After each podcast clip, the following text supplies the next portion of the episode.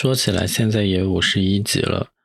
然后我以前呢，就是录节目的时候，大多数时候我都是找一些话题来聊。呃，当然，更多的时候我都是在尬聊，就是有的时候我也不知道我应该聊什么，但是又到了更新的时间，所以我就不得不说两句，说两句。但今天呢，确实是觉得自己有话可以说，所以呢，我会好好的录这一集。然后呢，嗯，也不限制时长，因为以前我觉得录到半个小时也差不多了。所以今天这一集我能聊多久，我也不太清楚。所以呢，就开始吧。反正就是我，嗯，前两天才从泰国。回来和我妈一起，因为这一次是跟我妈一起去旅行的。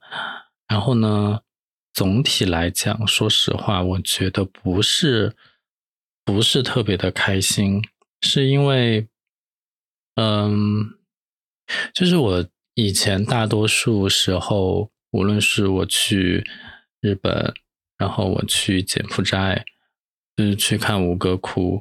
然后，甚至是我第一次去泰国，我其实都是一个人出发。那一个人旅行的好处呢，就是你可以很随心所欲、自由自在的掌控时间，还有你想要去的地方，就是你的行程，包括你要吃的餐厅等等。那跟朋友一起呢，也是旅行过的，就是。跟朋友旅行呢，就是互相商量嘛，然后，呃，拍照啊，订酒店啊，或者说去景点啊，用什么交通方式去啊，其实都是可以商量着来。我很少遇到我跟朋友一起出去玩，但是对方却不采纳我的意见的，因为。嗯，在旅行方面，尤其是搭乘公共交通旅行这一方面，我算是比较有经验。我知道有的人是喜欢怎么说，就是打车或者包车，因为这样的话，他其实会少了很多奔波的时间。但是因为我作为，我觉得我是天性就。不太爱为服务上的东西花钱，或者说吃的东西上花钱，因为我觉得这些东西是 repeatedly，就是重复性的。你今天打个车，明天你其实还会打车，所以我更倾向于花钱的方向在于买东西，尤其是，嗯，我也不能说硬通货或者贵价物，因为我也不买贵金属，但是就是。买衣服、包包、鞋子这种可以陪伴你很久的，这种可以一直存在在那个地方的，而不是像服务类一次性消耗完毕 的那种。所以呢，就是公共交通是我的首选，无论我在成都，或者我在三亚，或者说我出国玩，包括在日本、在迪拜。甚至于在泰国的曼谷，当它公共交通比较发达，或者说有一定基础的时候，我会谁呀？神经病啊！我真的是好烦这些垃圾短信，影响我的思路。稍等一下，我我这一集是不打算剪辑的，所以我不希望有任何的打扰。所以说到公共交通这个话题呢，我觉得这一次我带我妈出去也采取了这个战略嘛，就是也采取了这个策略。但是呢，我我是觉得这个是其中的一个点啦，所以我会单独拿出来说。然后更重要的一个点就是我妈的年龄，因为说实话，我妈，嗯。因为我本人今年也三十五了嘛，所以我妈其实也是说起来毫不夸张的讲，她明年其实就六十岁了。就是我，包括我这一次我出去一些景点买票，然后售票的人看到我妈，他都会问啊，是不是有超过六十岁？如果超过六十岁就可以买长者票，就会便宜一些。然后，但是我妈其实 也没有超，所以也没有享受到这个优惠。但是她的年龄会导致以下几个问题：第一个就是体力。体力真的非常的不太行。第二个就是他的记忆，他的记忆真的就是下退退化的那种，哎，那种层级是让我惊讶，甚至于比较无法接受的。所以这两个点很困扰我。其实这次出去。我觉得，当然听上去好像我有一点那个啥，就是在催着我妈一直往前走快一点，然后也在怪他老是记不住汇率。就是我其实一直都没有在接受他变老这件事情。直到我真的就是算他的年龄，算出来他真的快满六十，而六十真的是一个，我觉得是一个算是老的年龄吧。就是六十岁的老人，听上去并不并不惊讶，但是五十岁的老人听上去就有一点，刚刚居然。断掉了，我真的是想一刀不剪都不行。这个录音机居然也会断掉，我也检查了一下，好像也不是电源的问题，我也不知道待会儿会不会断，反正就看吧。我接着说，就是前几年起，我就发现我妈有一个变老的迹象，比如说她真的老是问我一些已经问过的问题，然后，嗯。就主要是记忆上，其他的，因为我没有跟他生活在一起，我也我我其实是不知道他体力衰退的那么快。但是呢，那个时候我并没有就是接受这件事情，我反而是反复的跟他讲，你要训练，你要锻炼，你要强化你的记忆，因为这个东西是可以练出来的。你就是我潜意识觉得。这个衰老的这种东西是可以去 resist 去抵抗的，但其实我妈好像根本也没有把我的话听进去，或者她也没有在，就是用各种方式去增强她的记忆，或者说即使她做了，其实可能也没有什么效果。反正这只是我一一厢情愿的一个想法。但是呢，我想表达的是，我之前其实是没有在接受这件事情的。我，所以就是我觉得我对我妈一个快六十岁的老人，居然还是有要求，在这趟旅途中，比如说我会要求他学习一些新东西，就是。我把我那个相机拿给他拍照，我是在对他，在无论是构图啊，还是曝光这些方面，我是希望他能够掌握相关的知识。我其实现在说起来的时候，我都觉得自己有一点滑稽，就是理论上来讲，有人给你拍照都不错了，你还在那边对他。有这一系列的要求，所以说到这一点呢，我就不得不先谈一下我自己，就是我是一个什么样的人呢？我觉得我其实是一个，唉，说不好听一点，我觉得我自己是一个强迫症比较重的人。其实我一直都不觉得我自己这个叫做强迫症，因为我所谓的。呃这种强迫症体现在哪些方面呢？第一个是我对所有的事物都要求完美，比如说，其实这个在我工作中还蛮有用的，因为嗯。就是因为我做 marketing 嘛，然后我会有很多东西要呈现给公众，所以呢，我在一个，嗯，比如说一个设计画面或者一篇新闻稿的格式，它的呈现，它是否对齐，它是否有英文标点夹在了中文标点里面，或者一些大小写的问题，甚至于一些句式，啊，毕竟我也是中文系毕业的，然后它的一些修饰，它的。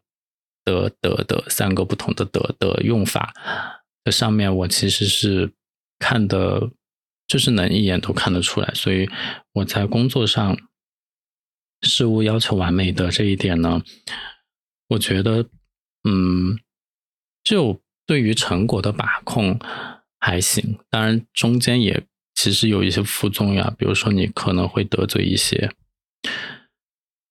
得罪一些不太聪明的同事。对吧？因为他们看不出来，然后你看出来了，你要去指出来，这这这这个动作就很得罪人。那第二个呢？我觉得我是一个非常有序的人。这个有序体现在什么地方呢？主要是收纳，就是我很喜欢整洁，然后见不得脏乱差。因此呢，嗯，我自己。对于自己的要求就是一切都需要井井有条，衣服不乱扔，所有东西都放在规定的地方，以至于我其实这个要求有时候会蔓延到对其他人身上，但是我其实已经注意到了这一点，所以我会比较小心谨慎的，就是说我对自己的这个苛刻的要求，就尽量不要影响到。其他人，包括我现在其实和另外一个同事住在宿舍里面，嗯，就是对于打扫房间啊这些，我觉得我都已经很注意，没有让他在操心，然后就是我自己，我自己想要整洁，我自己就去做好这样，然后。第三个呢，我觉得我是比较守序的一个人。这个序就是秩序的序，和刚刚那个整洁有序的序不太一样。因为这方面呢，我觉得我主要是道德和法律的双重标准对于我自己，所以我比如说我不会去插队，然后过马路尽量走人行横道。就这种很基本的一些公民的意识，然后不要去影响到其他人，像地铁上声音不外放啊，不要大声说话，电梯里也不要说话，就是不要去影响到其他人。这样，但我肯定还有一些别的一些东西，但是我觉得我这三个强迫症其实已经够了。那这个事情造成的一个。影响就是，我会变成一种对自己，或者说对亲近的人，我会有这样的一个要求的。这个应该怎么说？就是我也会对他们也产生类似的一种要求。像有有，就是我另外一个。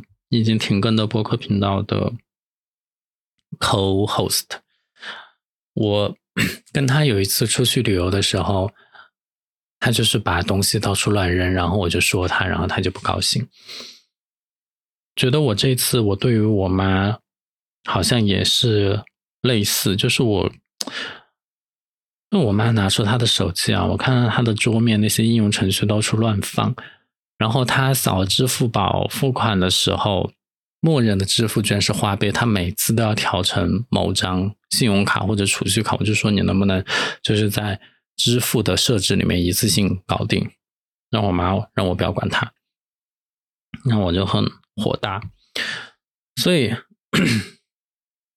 就是这些那些的一些叠加起来，我就发现，我其实我这样的性格真的会，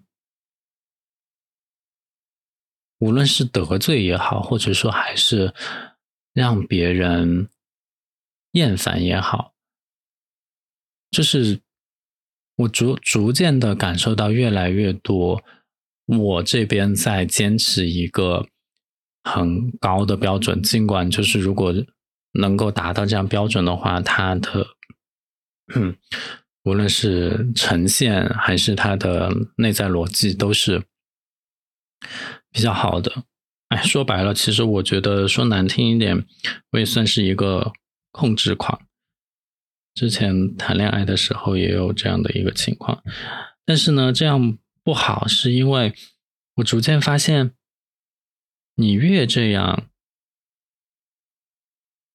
就越容易失去别人。为什么呢？我说句不要脸的话，就是其实这个世界上大多数人都不太聪明。我觉得我其实是算是其中一个比较聪明的人，所以我不太愿意跟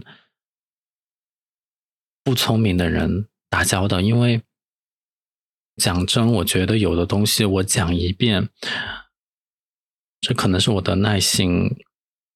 你说有问题吗？我也不觉得我自己耐心不太好。但是如果说一个东西我之前跟你讲了一遍，你你表示你明白了，但是过两天你又问我同样的问题，我真的我耐心会消失，我就会比较不耐烦的说我已经跟你讲过了，你为什么自己不记住？我以前呢就觉得人们是应该记住的，当然可能以前我打交道的也不多，我之前也没有带过下属，也没有开始当领导。但是现在呢，我是发现，就是几件事情一起啊，比如说我的下属那个小朋友，以及我的朋友，也就是友友，说白了，就他为什么我们频道停更，肯定也跟我的性格有关系。然后第二个、第三个就是我妈，就是我发现，好像大多数的人，他其实都是需要你给他讲。很多遍才能记住的，就是当我的周围的怎么讲，这个交际圈都不是非常聪明，然后一讲即会、一交即会的人的时候，我的这个性格其实会让我现在的自己非常的困扰。这困扰的点在哪呢？就是我怎么老是跟不聪明的人在一起？但是我觉得这个好像不是圈子的问题，就是这个是一个普遍现象。我无论在哪个圈子，我其实都会碰到这样的人。但而而且这种人还不是少数，他就是普罗大众，普罗大众就是这样的。所以我就发现，我昨天我就在想，我说如果说我继续再这样强迫症对诸事要求都完美的话。我我我很容易就是越来越封闭自己，因为我会逐渐的看不起所有人，但是我不可能看不起所有人，我是需要 看得起一些人的，所以我觉得，我觉得就是你改变别人很难，但是改变自己。会容易一点，而且我现在学到了一个道理，是我尽量不要对其他人提要求，就是因为你对别人提要求，你首先你自己要有所付出，而且就是因为你向别人提了一个要求，就你你自己得。有个什么东西去交换吧，所以呢，我现在是尽量不给别人提要求，包括我对我的下属也是。我是尽量跟他讲道理，去影响他，去潜移默化的改变他。我不直接对他说你需要改变，而我是告诉他，如果你这样做会更好的这种方式去潜移默化的改变他。所以呢，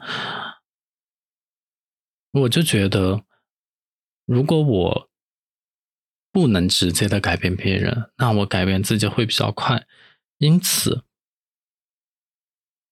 这个话就是因为今天的所有我讲的东西都是从曼谷开始，就是从我和我妈这个我自己评价为不太开心的旅程开始的。所以呢，这个话题还是要回到我跟我妈上，就是我现在我还可以改变我妈吗？我还可以改变一个将近六十岁的老人吗？我现在来反思这个问题啊，我觉得，我觉得我好像并不能，应该是不能，就是我可以，唉。我可以跟他讲一些东西，但是很快他又会忘记。但是我其实是不想他记记忆衰退的那么快，所以我又会想方设法的去所谓的训练他。但是很明显，这种训练的无论是频率、节奏、次数。还是强度都赶不上它衰退的这种速度，所以在这种情况下，改变我妈是不现实的。今天为什么要讲这个呢？就是因为我们在旅途中发生了一次不大不小的。分歧，或者说是争吵，或者说是影响到他，就是一个在语言不同、异国他乡的人，都愿意抛下我，然后先回酒店自己待着。就是因为我刚刚讲的我那几点几个强迫症，他我让他给我拍照，但是拍了很多次我都。不满意，不满意的原因有的是构图，有的是对焦，就是对虚了，然后有的是曝光，因为它有的是那个曝光的补偿的转盘在快门键旁边，他总是不小心碰到。我也说过他好几次，他记不住。然后我这样我说多了之后，他就变得不耐烦，然后他就宁愿走开。也不想跟我在一起。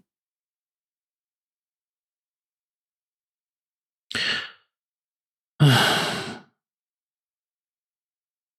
我其实当时我是觉得，你既然要选择回酒店离开我，你就要自己承担自己回酒店的不利后果。比如说，你失失去了一个向导，比如说你身上也没有。钱你只有支付宝，比如说你如果饿了的话，你要如何去购买食物，或者说去餐厅吃饭，这些你都是无法完成的。所以我当时他走之后，我当然是有一点生气，但是我更多的点在于，一会儿你吃不到饭，你就知道了。就饥饿就是我对你的说不好听一点，就是饥饿就是一种惩罚，而且以及 以及还有人身安全的问题。虽然我觉得曼谷曼谷作为一个国际大都市，然后有各个国家的人、各个年龄的人在这边，总体上来说还是。没有在太担心他的安全的问题，但是这个安全的担心最主要的还是基于，就是我妈会不会认路，会不会走丢这件事情。所以，最开始因为他是直接回酒店，所以我还比较就是没有那么的上心。我想说你回房间待着，这能出什么问题呢？可是后来我收到他的信息，就是他跟我说他要出门了，因为他饿了要吃东西。他身上也没有泰铢，然后附近就他也不会搭天铁，不会去。坐这种公共交通，所以他也只能走路。我其实知道他这他的这些特点，我分析出来，他也就是在酒店附近活动。但是我真正的回去，就是看他不在房间的时候，我其实心情还是不那么的，就是有一种焦虑在里面。虽然我不想承认，但是我确实是。当时就是，假如说当时我再去其他地方逛街，我逛的也不是很安心。然后后来我就给他打电话，因为中途我其实是不想理他的，直到他跟我说他出门了，然后我又回来，然后我又看不到他，然后我就还是给他打了电话。他其实是下午两点左右离开我，然后我给他打电话已经是四个小时之后，四点钟。其实这中间这个时间其实是会发生很多事情，我已经考虑到所有，哪怕是最糟糕的情况了，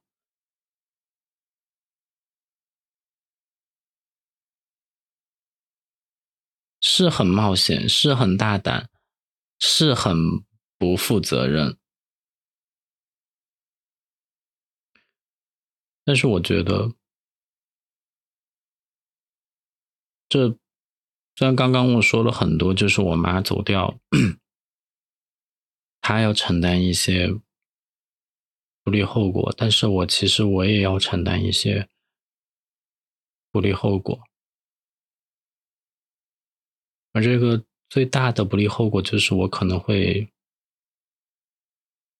从下午两点的那一刻开始，永远的失去他。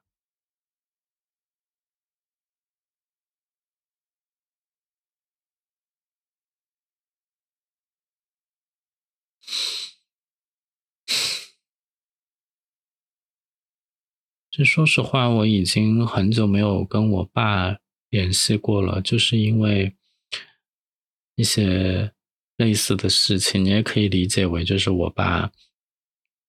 突然在一瞬间，他就对一些事情就是不履行，承诺的事情不再去做。那我呢，我也很不想跟他讲这些东西，就像我在这四个小时之内，我也不想去联系我妈一样。所以我其实已经有很多年没有跟我爸联系过了。我爸其实也六十岁了，然后就这样关系僵持着。说实话，这么多年，就感觉我爸像消失在我的生命中了一样。我也没有觉得给我带来了任何不方便的地方，就是生活上其实是没有什么改变的。情绪上或者心理上，我也很少想到他。可能因为我从小就跟我爸不亲，但是我妈，我就在想，我其实从小到大，我都是很喜欢他的。我小时候会很。依恋的，就是从正面抱着他的身体，然后把脸贴在他的身体上面。但是我其实现在已经很久没有抱过我妈了，包括上次春节，嗯，回家和他待了一阵。离开的时候，他说他要抱我，但是我也只是把我的手贴近我自己的身体让他抱我，也没有去回报他。我觉得，我不知道这种心理状况是什么时候开始的。我其实一度之前以为是因为我自己有我自己的秘密，我不想跟他分享，所以，所以我跟他有了隔阂。但是后来我把我的秘密告诉他之后，好像也没有什么变化。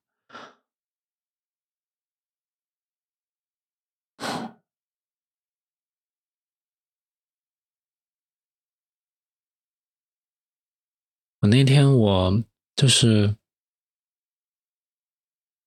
我以为我自己是可以没有亲情这个东西，就是可以不拥有亲情。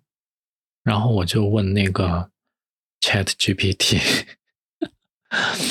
我说我是一个孤僻的人，喜欢独居的人，然后我跟我父母的关系不好，我应该怎么看待这件事情？我问的是我应该怎么看待这件事情，而不是我应该怎么改变，或者是其他的什么问法。是因为我觉得这个事情是一个中性的，我希望得到一个中性的回答，一个客观的回答，就是我应该如何看待这件事情。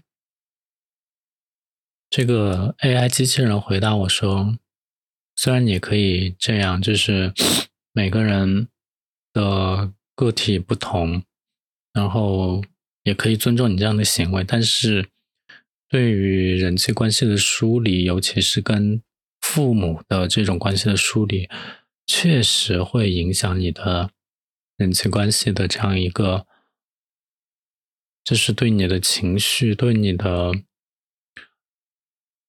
主要是心理依恋的这个方面会造成一定的影响。而且以负面影响居多，所以呢，我当时我是觉得这个 AI 有点夸大其词，但是直到昨天，就是我妈突然有一句话，我我其实觉得她说的不是很 OK，但是瞬间引爆了我之后，我是真的觉得跟父母的。关系不好是真的会影响到自己的心理健康的。我其实觉得我妈昨天有点无聊的原因，不是说老人就一定是对的，但是昨天他确实有一点无理取闹 的一点是，他怪我没有早点去机场把那个我们应该退的税退掉，因为我们当时我们在整理行李，我其实基于前天的。我想一想，前天应该是大前天，我们嗯分开，然后前天又必须要在一起，就是去逛街，然后要回国，然后昨天整理行李，就前天逛商场，然后逛完商场就要去机场，那个时候我们并不知道。退税那儿排队要排那么多人，所以我是掐着三个小时的时间点，从那个时间点去出发，然后到机场，到机场就还剩两个小时。就这个，如果我们要正常搭飞机的话，时间是完全够的。但是我其实我也不知道退税那儿排那么多人，所以我们就耽误了很多时间，相当于我们。去排那个退税的队伍，最后既没有退到税，也没有逛到免税店，就是因为你的时间都耽误在排队上面了。后来排了一阵，发现不可能排得到自己，然后就放弃，就直接去登机口了。所以其实相当于从经济损失上来说，大概有一千株的税没有退到，约等于两百人民币，对吧？然后身上还有大概一百多株的。那个现金没有花完，相当于二十块钱。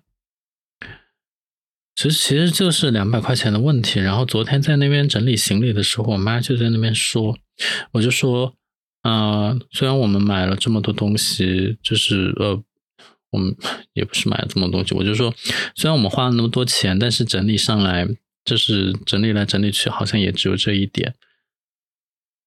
那他就突然说一句：“还不是都怪你当时没有在机场退税。”我想说，没有退到税关我什么事情？首先，就是你为什么要提这个事情？你提这个事情就是想找茬吗？还是故意让我难堪？还是啥？因为毕竟所有行程都是我在计划、我在安排的。但是你要仔细说来。我们去机场之前的逛街不都是买你的东西吗？我又没买自己的一些啥，是他一直吵着要去逛一些什么小商品店，然后要给国内的朋友买礼物。然后第三，这个东西就算没有退到税，损失也是我们两个人共同承担。你为什么都怪在我头上？什么我没有去退税？第四，我我是不知道他排那么多队。我要是知道排那么多队，我还可能在三小时的提前三小时去机场吗？所以我就觉得他怪我怪的有点无厘头。就我不知道他是故意的还是干嘛，因为我觉得我妈平时都是很讲道理的，但是她昨天突然这么一说，我觉得不是很像他。我不明白是不是。年龄到了，他就有一些肆无忌惮的特权，就是记性又不好，然后又不想学新东西，然后还要乱说话。不知道，但是他昨天这样一说，我真的非常的火大，我就立刻不想跟他说话，我连午饭都不想跟他吃。然后最后他就自己说，他要不然就先走了，因为。因为他也不住在成都，他是住住在附近，就是我们是，就算我在成都工作，我们也是分开居住的，所以最后我们也没有像春节我离开一样有拥抱，然后也没有，就甚至他走的时候，我也我都没有我都没有正眼看他，然后他也没有跟我有一个很好的告别。因为毕竟我其实一走的话，我回三亚的话，我可能至少又是三个月，我不知道，反正之前都是每三个月，就是我十月份来的嘛，我春节回去一次三个月，然后春节回去一次到五一，我从成都转机去曼谷，这中间又隔了三个月左右，最起码肯定又是三个月又见不到，然后又是这种这种告别的话。其实每个人的心里都非常不好。我哪怕我自诩自己有多么的不看重这些亲情上面的联系，我其实当时心里也是非常的不痛快的。我我这种不痛快，更多的是不是说我需要宣泄或者是怎么样，而是我感到了这种。我不知道怎么去所谓的维系，好像也不对，改变我也改变不了，就是很无力。然后，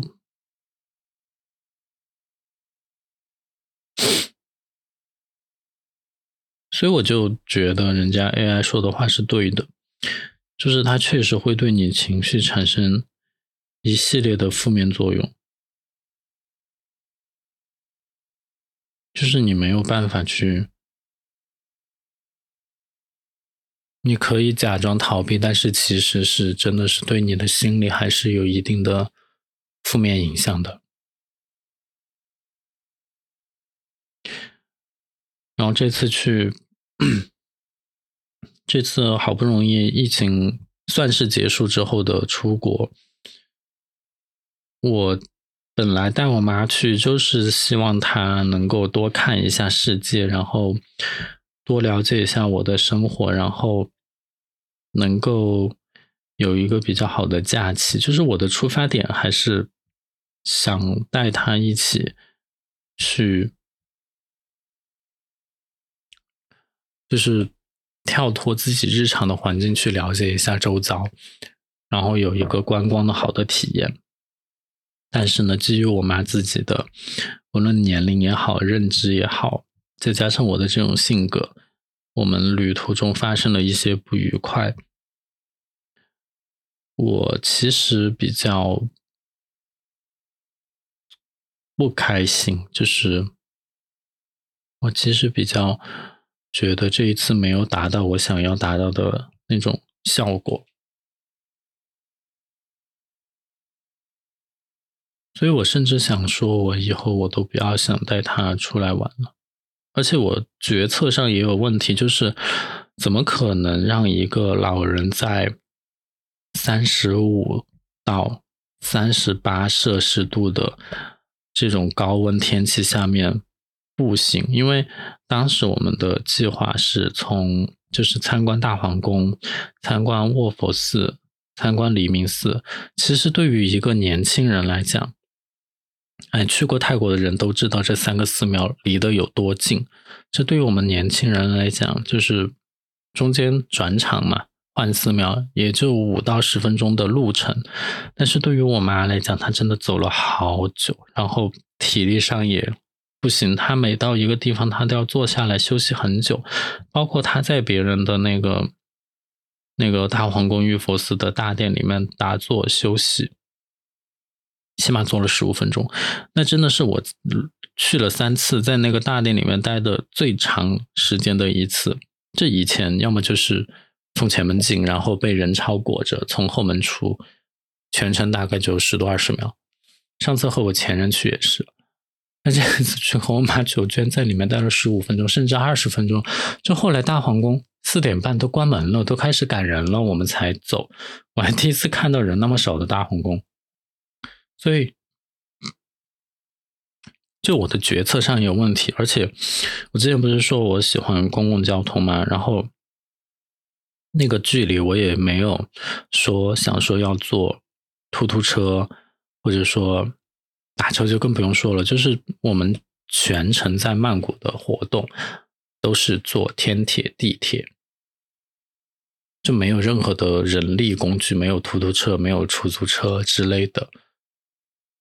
因此呢，其他的这种天铁、地铁到不了的地方，太远的我就没有去。但是稍近的呢，就是走路。然后我妈又走不快，然后我又我当时又不理解她，我又一直催她，所以就导致了这种我的不耐烦。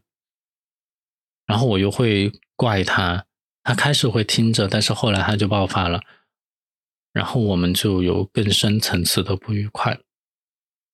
然后就一直到了旅程的结束，所以从昨天他离开之后到今天我录音，因为我现在已经在三亚了，我觉得这中间其实是有很多东西是可以思考的。我并不觉得我就是要，我并不觉得我可以一直的这样。唉，我并不觉得我可以一直的这样，就是我对自己的这种要求会给自己带来好处，其实也没有给我带来什么好处。包括我的朋友，包括我跟我一起工作的同事，包括我的父母，都会被我的这种要求，对于任何事情都要至真至善，都要完美呈现的这种要求，搞得就是。非常的不愉快，那我为什么还要坚持呢？是不是？其实，其实世界上大多数人都是很 ordinary 的。假如说我对我来讲，我的生命中有一些要打交道的人，或者说是对我来说非常重要的人，我的家人也是很 ordinary 的。那我其实应该是我要自己调节自己。对吗？对吧？所以我昨天我就一直在想，我好像这样的话，如果我继续再这样，也许我自己，我其实也不能保证我自己过得会一直的舒适，但是我确实会给其他人带来不便，造成困扰，甚至于反作用到我自己也会不开心的这件的这个这个这个这个效应，这个影响，这个作用。所以呢，我就觉得可能还是没有必要坚持的，就不要在那边坚持了。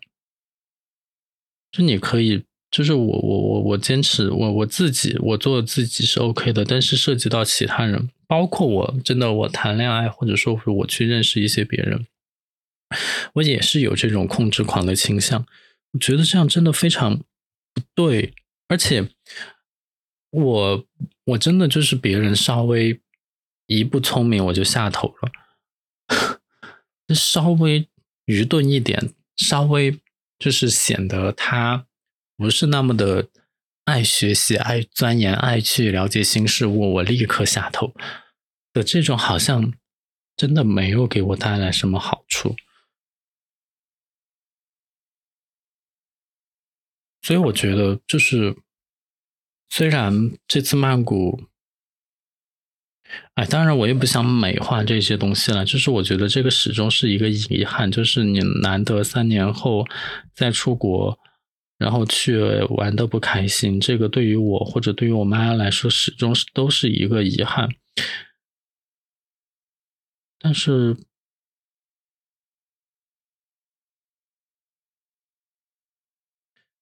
那我希望，我我其实不知道。我所以，我讲不出来。我讲不出来，就是因为我不知道能不能实现。然后我讲不出来的这句话呢，就是我不知道我自己可不可以改变自己，然后在接下来的时间里，让我和我妈的关系变得更好、更融洽。但我就是因为我不知道我自己能不能。改嘛，所以我这个话我讲不出来，因为其实我自己也三十多岁了，三十五岁，你让我改，就说到这里我都顿过了。你说我自己，我现在都觉得我改起来很困难，我为啥要去强求我妈去改呢？所以。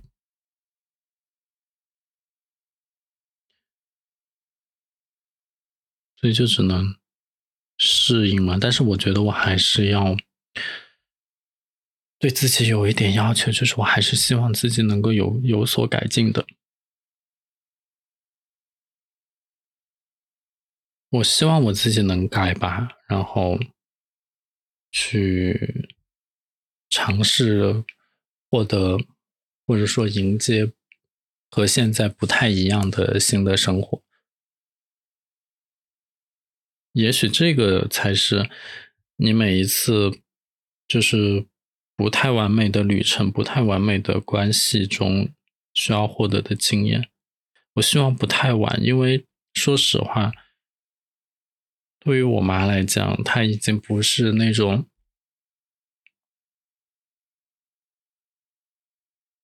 就是极端一点的讲，就是过一天少一天，她的。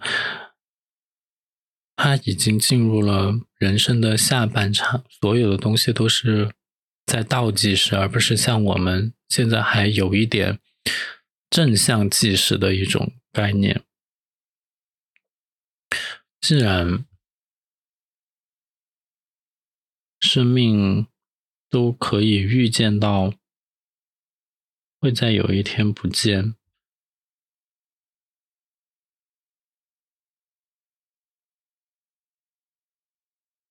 那再要求这些还有什么意义呢？